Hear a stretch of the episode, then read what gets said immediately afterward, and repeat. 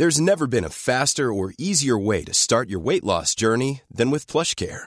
PlushCare accepts most insurance plans and gives you online access to board-certified physicians who can prescribe FDA-approved weight loss medications like Wegovy and Zepbound for those who qualify. Take charge of your health and speak with a board-certified physician about a weight loss plan that's right for you. Get started today at plushcare.com slash weight loss. That's plushcare.com slash weight loss. plushcare.com slash weight loss. C'est qui Qui C'est Kikina Studio.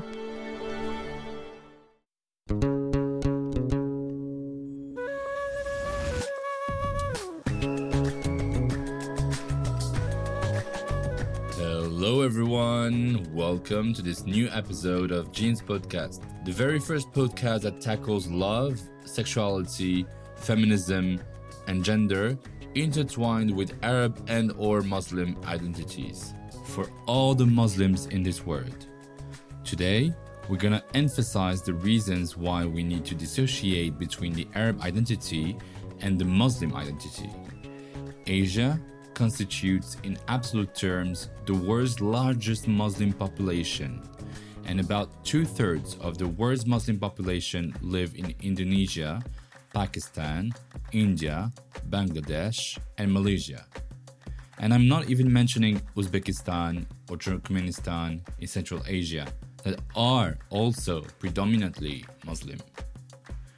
This is where all the so called Eastern world would become a common ground.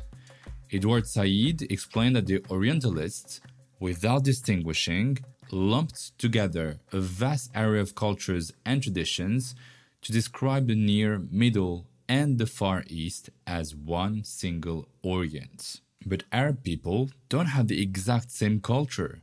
Asian people don't have the exact same culture. Arabs and Asian are worlds apart, and yet they're put in the same exotic trope by the West. Ironically, the Maghreb, Maghrib in Arabic, means the West. But we all know that the atmosphere of scrutiny and suspicion that followed the 9 11 terror attacks complicated the existence of South Asian Muslim populations in America and Europe. Meanwhile, the model minority myth puts people of color against one another and creates a hierarchy in which Asian people are often represented at the top. All are perceived as virtuous hard workers, female bodies are fetishized as part of an oriental tale, Tinder accounts showcase no Asian as a filter to Asian male bodies that are considered less desirable, Southeast Asian men are perceived as less threatening and women as more submissive. But what about those who are Muslims, though? So, this is why I wanted to talk about an intersection of identities that we rarely hear about in European and international media when it comes to Muslims Southeast Asian Muslim women. How advanced are gender equality and gender theories in Southeast Asia? How are the current discussions around Islamic feminism there? What will it take to change laws for a better future for all Muslim women in the region? To answer these complex questions, it is my great, great pleasure today to welcome an exceptional figure of Islamic feminism. Her name is Zainah Anwar. Zainah Anwar is a prominent Malaysian NGO leader and activist. She was the head and co founder of Sisters in Islam for about two decades. She currently serves as for the Sister in Islam initiated global movement for justice and equality in the Muslim family, Musawah, and is on the board of directors for Sisters in Islam. Zainah is also a former member of Malaysia's Human Rights Commission. Her book, Islamic Revivalism in Malaysia, continues to be cited for its insights into modern day Islam in Malaysia. Dear Zainah, thank you so much for accepting my invitation. Most welcome. So let's start with a question that's on everyone's lips. Why are we still associating Islam with Arabs? The majority of Muslims around the world are Asians, and yet, if you don't know the Quran in Arabic, or if you're not an Arab person, you're perceived as less Muslim. Why do you think that is? Well, I guess it's really ignorance, isn't it? I mean, you know, historically, of course, you know, the Quran uh, was revealed, you know, in the Arab world to the Arab people, but it's meant for everyone. It's universal. But I think it's a lot of it is ignorance. It's, um, you know, the fact is only 20% of Muslims live um, in the Arab world. You know, over 60% live in the wider Asia region, Asia Pacific region. So the majority of Muslims actually do not speak Arabic. But does that make them lesser Muslims? You know, um, the majority of Muslims in this world read the Quran in translation, and yet they are still Muslim. And I don't think you will find Asians saying that they are lesser Muslims than Arabs just because they don't speak um, Arabic. But of course, um, you know, uh, you know the geopolitics, you know, of the region, the Palestinian conflict, oil, political Islam, um, you know, dominate um, the Western media.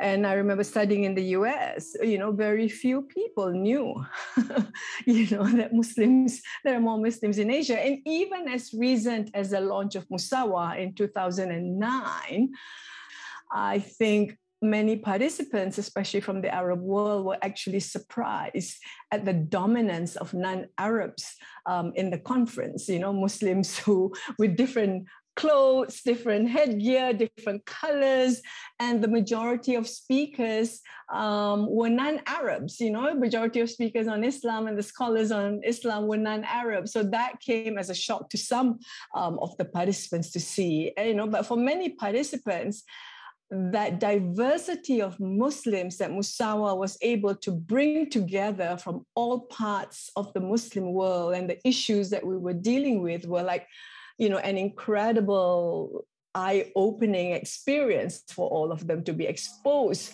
um, you know, to the scholarship and to the active Muslim activists from different parts um, of the Muslim world. Musawah is the global movement for equality and justice in the Muslim family, and it was initiated by the women's rights group in Malaysia, Sisters in Islam, um, of which I, you know I was one of the co-founders. Um, you know, in in um, 30 years ago as long as that before before islam became fashionable certainly it was not fashionable um, you know in the western world um, that, that was like 86 87 88 when we first began to meet together to study islam from a rights perspective because we were sick and tired with the rise of political Islam and rise of conservatism in our society and the introduction of an Islam that made no sense to the realities of our lives. This, you know, we didn't grow with this kind of uh, punitive um, Islam,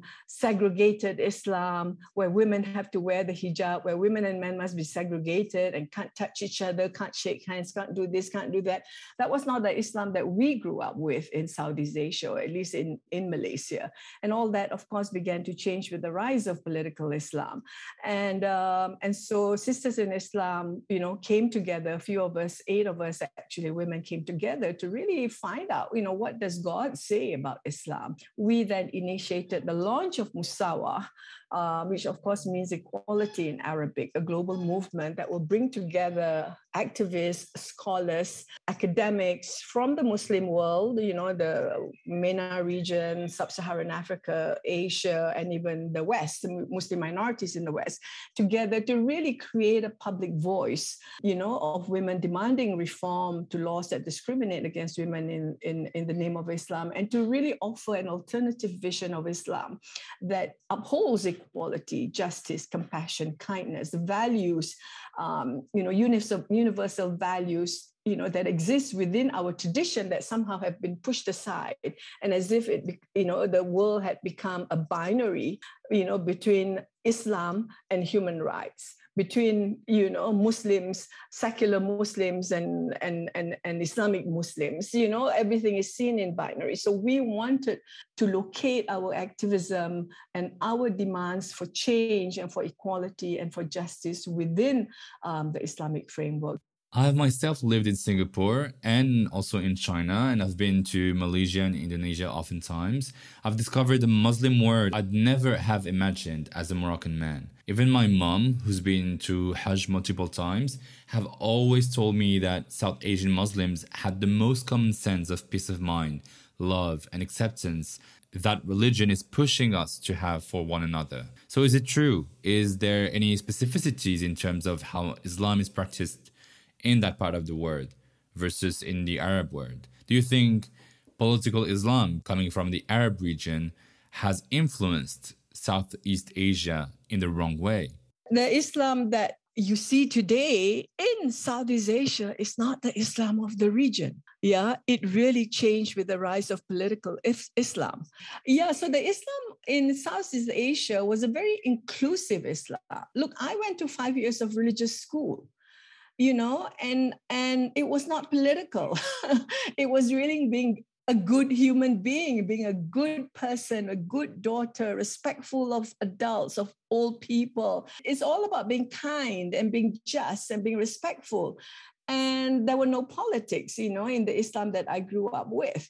Um, and there was no history of segregation uh, between men. So we don't have the women's space and the men's space that you have in some Arab countries. We don't have a history of women wearing the chador or wearing the hijab. That did not exist um, in Southeast Asia. Women are out in the public space. You know, we're an agricultural society, so women are working in the fields together with men.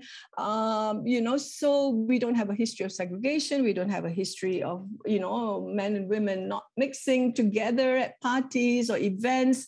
Um, you know, so all this was new with the rise of political Islam in the 60s and especially in the 70s and 80s when you see the radicalization um, of the understanding of Islam um, that permeated the Muslim, the rest of the Muslim world, you know, that really came from the influence um, of the Muslim Brotherhood and the Jamaat-e-Islami. So it's not just the Arab world, but also from Pakistan.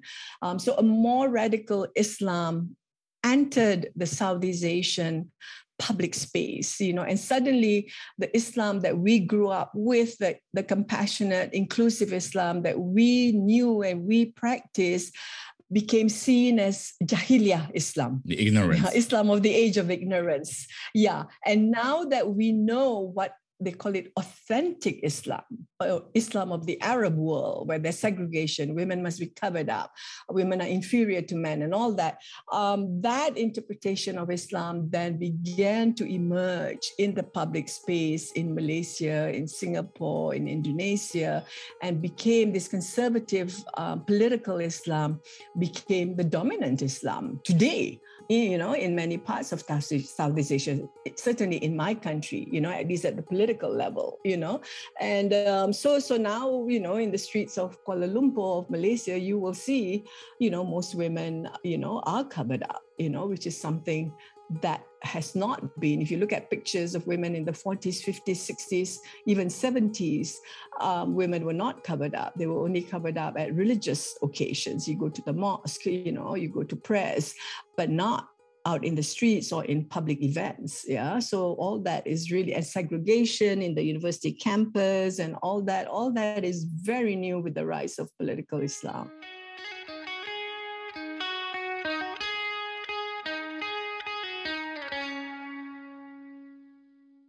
You were recognized with an award from the United Nations for more than three decades, fighting for women's rights in Islam and for empowering women. So, I would like to know more about what is the meaning of Islamic feminism, um, according to you, and uh, specifically how it translates into Southeast Asian um, context today i guess we really began to do this work is because we are believers. You know we're muslims. I don't want to be a feminist and turn my back on my religion. My religion is a very important source of my identity. I grew up with my religion. I love my religion. I love my god. And i really believe in the justice of islam. I have a fundamental article of faith that god cannot be god if god is unjust. For me it's as simple as that. So for me for you to come out and shout in my face you know that women are inferior to men. A man has a right to beat his wife. A man has a right to four wives. A man has a right to demand obedience. All that crap is totally outrageous. That is not islam not the islam i grew up with. So for me it's really about what I believe in. I believe utterly in a God that is just. And to be confronted as an adult, as a professional, you know, with an Islam that is unjust, with a God, you know, in the name of these people that is unjust, is just outrageous. And that's really why uh, my friends and I began to engage uh, with the Quran, um, you know, and so that was when we decided to go back to the Quran and to really read for ourselves to find out what does the Quran say about polygamy, about domestic violence, what are the values on relationship between men and women, and of course for us that was really an incredibly spiritually uplifting and liberating moment for us to find that um, you know that that that the Quran you know talks about polygamy marry two three or four but it also says and if you fear you cannot do justice marry only one so how come one part of the same verse that talks about marry two three or four says marry only one and that will be best for you to prevent you from doing injustice how come that part of the verse is not the law of the land. Why? The verse that says marry two, three, or four becomes Islamic practice and not marry only one, and that will be best for you. Why isn't that authentic? Um, Islamic practice. Who made the decision that one part of the verse of the Quran shall be sh- that that you know shall be um, shunted aside and forgotten and pushed aside, and women like us who are demanding um, an end to polygamy are accused of being against God's word and against Islam. So really, that was how you know we began our work because we found that our need, our yearning to be treated as human beings of equal worth worth and dignity that was upheld in the Quran. God talks so much about compassion, about justice, about kindness, about men and women being each other's garment, uh, being each other's protector and friend. Why aren't all these egalitarian, um, compassionate verses in the Quran be the source of law, um, values to govern the relationship between men and women? Who decided that some verse that says, yeah, you know, that that's misogynistic, that's patriarchal, that becomes the only understanding of Islam that should be the basis of law and practice in the Muslim world. Who has authority to do this? And why is it that we who are experiencing injustice, who are experiencing laws that discriminate against us, why is it that we don't have a right to speak up and to question and to challenge? You know who said oh, because we don't know islam we don't know arabic we're not covered up we're not arabs you know therefore we can't speak you know so in the end you know what we did was look in the end, this is not about theology, okay? This is about politics, the intersection of theology with politics, with gender, with law. And if you want to use Islam as a source of law and public policy to govern our lives, then all of us we as women who don't speak Arabic, who don't wear the hijab, who, you know, who didn't go to Al Azhar, um, you know, we have a right to speak out yes. on the ways Islam is interpreted, understood, codified into law, and used to govern us in ways that make no sense to the realities of our lives and, in fact, cause harm.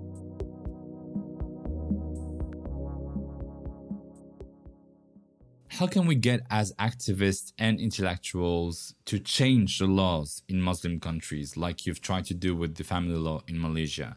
I, alongside with many other young activists in Morocco, are trying to change the laws, but it's so, so hard. So, how can we counter the arguments of government officials and um, religious authorities that restrict the rights of women and girls in society? I mean, it's it's a tough battle. It's a tough battle. Sisters in Islam has been doing it for 30 years, you know, so law reform has always been difficult. Um, you know and for me actually in the end law reform is the icing on the cake. You know i think what is extremely important we've got to start by challenging by creating voice in the public space. We have to do this in a public manner. We have to break the monopoly and the hegemony of the conservative patriarchal religious leaders and political leaders who ride on the back of islam you know to to use and abuse the religion um, Um, to justify discrimination against women. You know, I mean, it's governments need to be challenged um, the religious authorities need to be challenged. An alternative voice of, of Muslims demanding equality and, just, of, and justice in the name of Islam, you know, need to emerge in all our societies. We have to offer a different discourse, a discourse of, of rights, of equality, of justice, of compassion, and locating that is important, locating that within our religious values and framework. And the fact is, they exist yeah? Um, the, the, the, the, the religious values exist. The, the legal theory exists um, that make reform possible um, you know and and and we have to because look change is not going to come on silver platter. No man in authority no mufti no religious leader unless he's a feminist um, you know or political leader unless he's a feminist is going to come and hand us equal rights on a silver platter.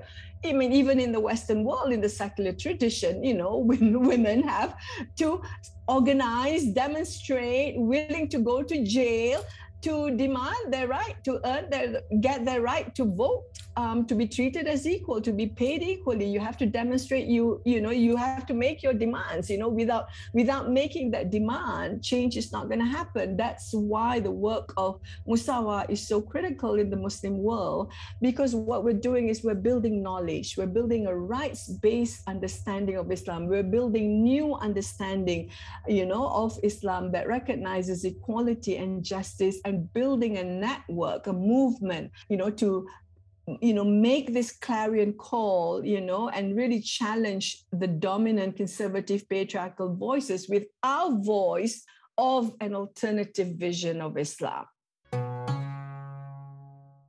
What would you say is the vision of sexuality and gender within southeast asian muslim societies? Can you tell us a bit more about lgbtqi plus rights in this context yeah. Um, I, I I mean, you know, we face similar challenges that Muslims in other parts of the world face in terms of you know lgbtq um, issues but again you know there's a difference the problem is what's happening at the political level and the law and policy level vis-a-vis what's happening at the societal so at the societal level there's always been acceptance of trans trans community, um, you know, in in Asia, in Southeast Asia. Because I know that transgender communities in Asian Muslim communities are now more and more known. The Hijras in India and Pakistan, the Bacha posh and Poresh in Afghanistan, the Mak nyah in Malaysia, uh, the waria is a traditional third gender role found in modern Indonesia also. The Bugis culture has been described as having three sexes, male, female, and intersex, as well as five gender distinct social roles, which are, by the way, all recognized by the Indonesian government. Yet, Indonesia is the biggest Muslim country worldwide. Pakistan and Bangladesh recognize the third gender too. So, how is that even possible to have such conservative Muslim countries and at the same time a very forward looking vision of gender, way more than in some Western countries? You know, I grew up um, in a town in the southern part of the country where the trans community is very, very um, visible. And trans um, men and trans women, mostly trans women, are very much accepted by the family because there is this belief that God made them this way. You know, so who are we to reject God's creation? But then again, you know, the rise of political Islam. I mean, in Malaysia in the 1960s, you could even have sex operation, sex change. You know, then the fatwa, a fatwa was issued to say that this is haram. So, you know, we're a multi-ethnic, multi-religious country. It's haram for the Muslims, it's haram for the non-Muslim. And so, you know, the surgeons who were doing sex change, you know, stopped doing it for anybody. Um, so now you want to have sex change, you have to go to Bangkok, um, Thailand, you know, to do that. But there's a level of, you know, acceptance relatively, say, to the Arab world. You know, in Malaysia, for example, um, Sisters in Islam is able to take a public position, you know, um, respecting the rights of LGBTQ um, people. We can make public statements saying that they do not Um, you know, the state has no role to play in, discri- in, you know, discriminating against them and criminalizing their behavior and their dressing. So we can take public positions on these issues. Um, while we face criticism, but we have the space to do it. Uh, but I understand from my friends in the Arab world, like in some countries in the Arab world, it's like a red flag. Like, no, don't even get there. Don't even talk about LGBTQ issues in a conference. Um, you know, it's just a red line that you just don't cross. But in Malaysia, there is space. When we do trainings, Musawah does our training on, on, on women's rights in Islam um, we deal with LGBTQ issues. You know, it's been part of the tradition. It's been they've been a visible part, a visible. They're a visible presence, yeah, in our society for a long, long time. But I, I don't want to present it as if it's all utopia. It is not. You know, gay people from Malaysia emigrate to the West, you know, because they're persecuted here trans people are persecuted as well.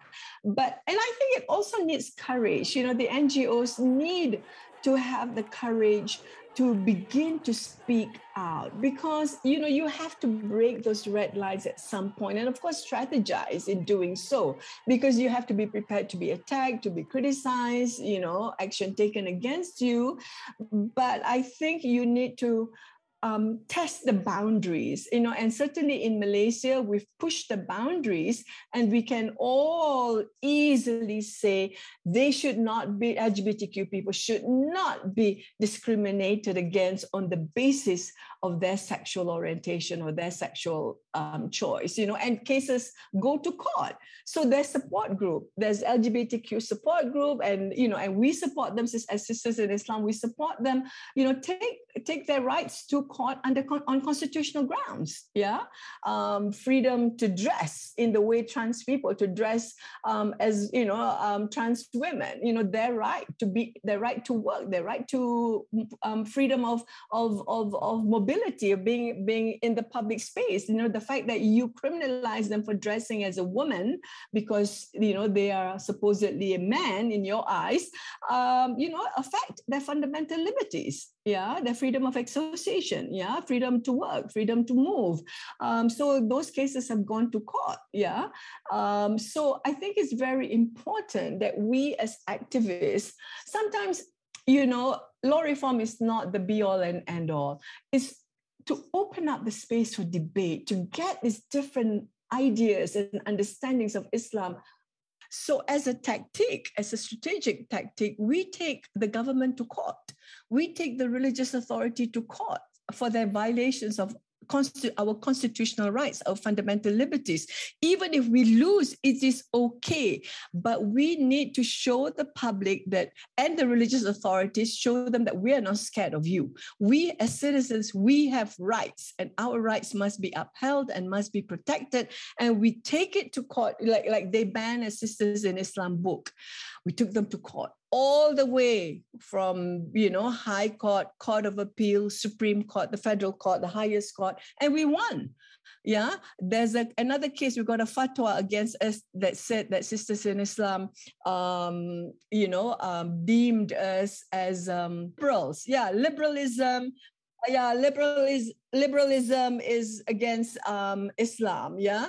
And pluralism for believing. So therefore we're an illegal organization for believe, believing in liberalism and pluralism. Um, we take them to court you know? This is on constitutional grounds so it's important to test the constitution against the abuses um, that they're inflicting on groups um, like us. So it's important. So even if you lose, it's okay, you know, because you open up the space for debate on these issues. You get top rate lawyers, um, you agitate, you organize, you speak out, you open up the public space to debate, to talk about these issues. Even if it's um, a wall, you push the wall. Yeah, you push. You have, because look, you know, rights are not going to be, we all live in dictatorial societies and despotic societies with despotic governments. You know, we have to fight for their rights. We have to push and push. And, you know, hopefully, eventually, for them to realize there's a political cost to them continuing in this behavior, you know, in this, you know, violation of the fundamental rights of the citizens. There's a political cost to it. But to raise that public awareness and public support, you have to have a public voice. You can't do this work talking behind four walls with policymakers, with political leaders. You have to go out in the public space. You have to take them to court. You have to challenge them. You have to chisel away at their claim of monopoly on what Islam is and what it is not.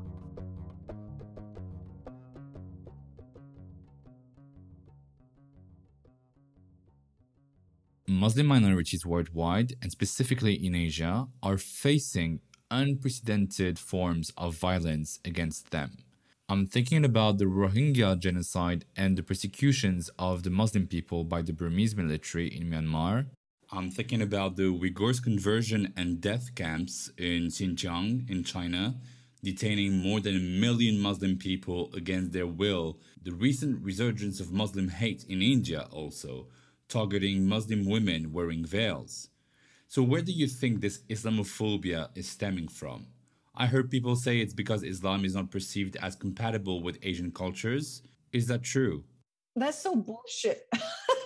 that's really bullshit. It's really politics. It's identity politics. It's desperate politicians wanting, um, you know, um, to be popular by appealing to the lowest common denominator by using identity politics to other um, others, right? I mean, so what's happening in India and the attacks on Muslims? What's happening in Sri Lanka?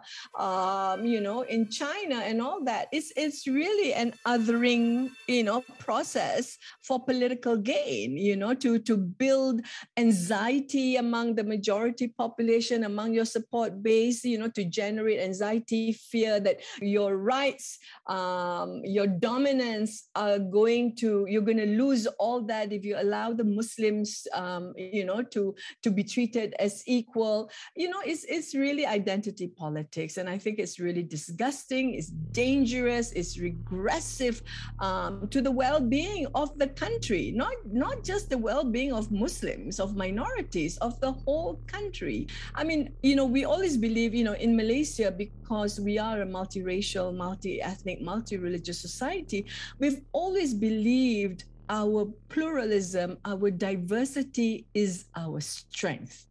Yeah, I mean, all the research shows, you know, diversity is a source of strength, not a threat but it's the politicians, you know, who see those who believe in diversity, inequality, injustice, you know, as a threat to the dominance of power, privilege, and authority. We are a threat because we're questioning their power, we're questioning their authority, we're questioning their dominance.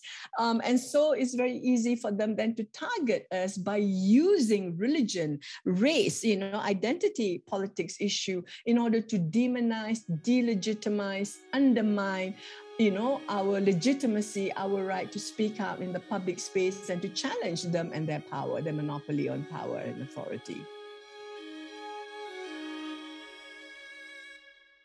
You know, in Jin's podcast, I address also the issue of fetishizing women bodies through a male lens.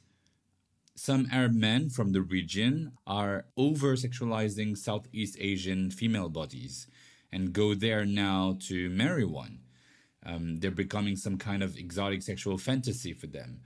And they feel like they can easily compete with Southeast Asian men who are considered less masculine, beardless and small, as if Arab men were the paragon of virility. That's interesting.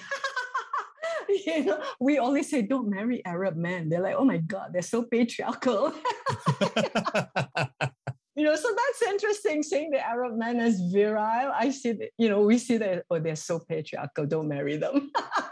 um, and um, yeah, I mean, the whole sex tourism, look, it's sex, it's prostitution, but you legitimize it through this temporary marriage. And really, it, I, I don't hear it happening in Malaysia, but certainly in Indonesia, we hear we have we there are stories about this where Arab men um, go as tourists um, and then have this short-term misyar marriage, and and fathers allow that to happen because of poverty. It's nothing about the virility of the damn Arab man. It's really poverty and wanting Arab money. You know, so selling their daughters, underage daughters, virgin daughters to Arab men for money yeah there's more unmarried women than men in malaysia you know so they use that to justify polygamy to justify misyar marriage um, you know and then when i looked at the data the population data there's actually more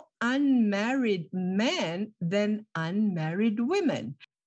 In any society that practices polygamy, there is going to be a shortage of marriageable women yeah because it screws the statistics you know because basically men and women are about equal numbers. So when one man can marry two three four wives there are fewer women for men to marry and it actually discriminates against men. So men should be protesting you know against these men who are marrying 21 22 year old you know model singers actors all rolled into one because they're pre- depriving other men um, of getting uh, married. So it is the data doesn't, so their justification is that there are more women, unmarried women than men. So therefore, these poor women are going to be, you know, old maids. So therefore, we should allow polygamy we should allow temporary marriage so that these women but really this misyar marriage is really to me is a form of abuse um, you know and and and and is really legalized prostitution that's what it is really and and people who are poor um, poor in the rural areas allow this to happen because they need arab money not Arab virility, you know, it's Arab money um, to help them, you know. Yeah.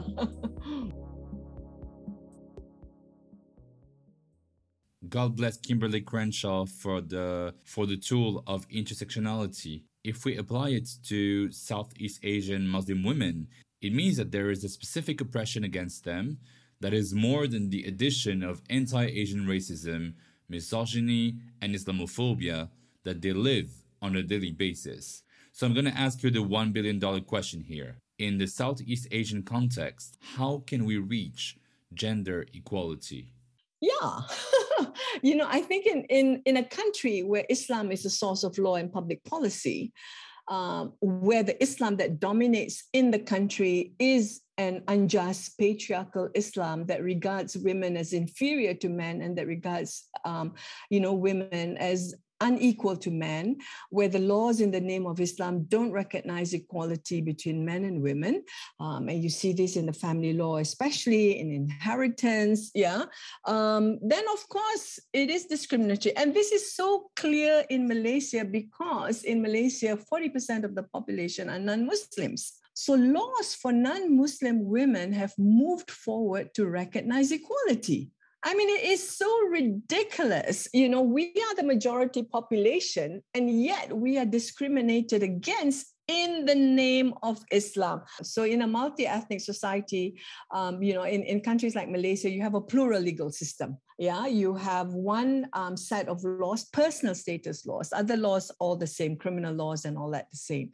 But personal status laws um, for Muslims are governed on the basis of a patriarchal understanding of Islam, unfortunately. So the constitutional rights to equality, non discrimination don't apply when it comes to personal status laws. Yeah. So, for example, the family law, um, civil family law that governs marriage and divorce of non Muslims, everything is equal between men and women. Polygamy was banned yeah? Um, um, equal right to divorce equal right to marry and all that for non-muslim women but not for muslim women. In the name of islam we need to be discriminated against. You know no way you can ban polygamy because that would be against islam they said. Um, you know and of course um, you know child marriage is allowed um, in the name of islam. I mean just horrendous stuff being allowed. The, the, the Guardianship Act was amended to recognize mothers and fathers have equal right to guardianship of their children, but not for Muslim women. Fathers, only fathers have the right to guardianship of their children. No matter that the mother has custody of the children and is taking care of the children, no matter that, you know, the father doesn't pay maintenance, the father doesn't visit the children who are in the custody of the mother, he still has guardianship. He still has authority on in decision making over the children. School, where he goes to school, um, surgery. You can't find the father. The child is dying and has to have an operation, and you need the signature of the father. But the father is missing. You know, so is the child supposed to die because you can't find this man? You know, so for the non-Muslims, you know, because British guardianship, because we were under British law, British guardianship law also did not rec- recognize mothers um, as having the same right of guardianship as the father. But of course, British law had um, changed and then Malaysian law changed. But because guardianship is under the Islamic family law, that law reform only applied to non Muslims. So, in the name of Islam, we Muslim women are supposed to lie over and roll over by a lorry and just be treated as lesser human beings. So, of course, these are all the outrageous things that happen that you know we sisters in islam you know fought um, against yeah so this challenge has to be posed and and really brought to the forefront um, in this debate you know on the abuse of islam to justify discrimination against women because this is not islam. This is patriarchy that uses religion that uses god's words um, to justify discrimination because men want to preserve their power and authority and privilege. Um, you know they're losing everywhere else but you know in the family this is one last bastion that they have to hold on to. And i think it's pathetic and it is sad and it's keeping the muslim world behind. Yeah.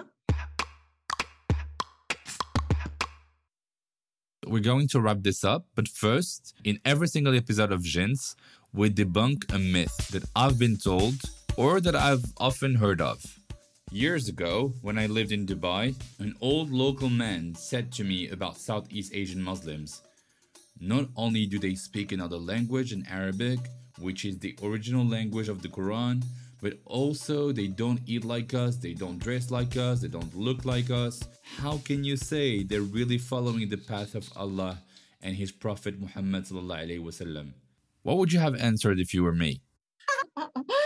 So he would rather um, excommunicate um, 62% of the Muslims. Uh, no, 80%, right? Only 20% are in the Arab world. Right. He's going to declare them as un Islamic, as not Muslims, and keep Islam pristine to the Arab world. That's so pathetic, right? I mean, like, yeah, I mean, what kind of Muslim are you that wants to excommunicate 80% of the Muslim population in the world? So, does he even know that the majority of Muslims, you know, this is ignorance, really jahiliyyah, you know.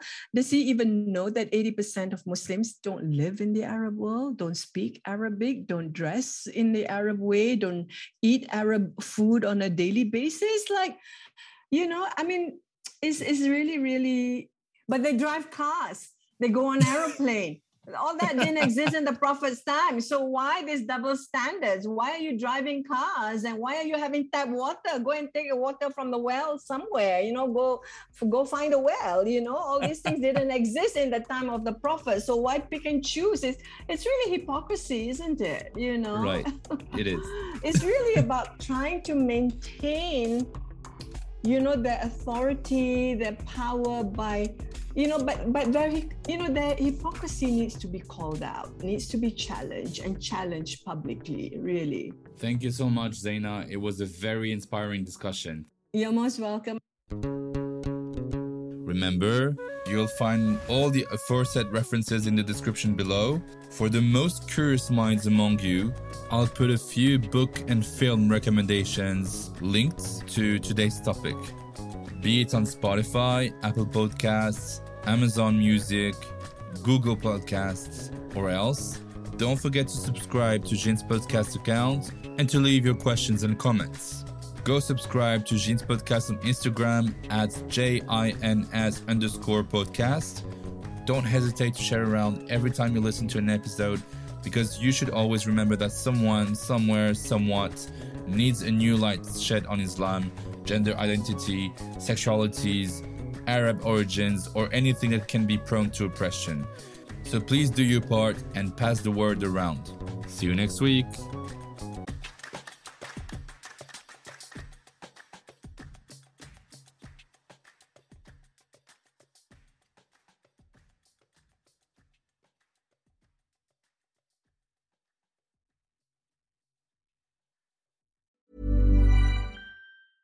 Normally, being a little extra might be a bit much, but not when it comes to healthcare. That's why United Healthcare's Health Protector Guard fixed indemnity insurance plans, underwritten by Golden Rule Insurance Company, supplement your primary plan so you manage out of pocket costs. Learn more at uhone.com.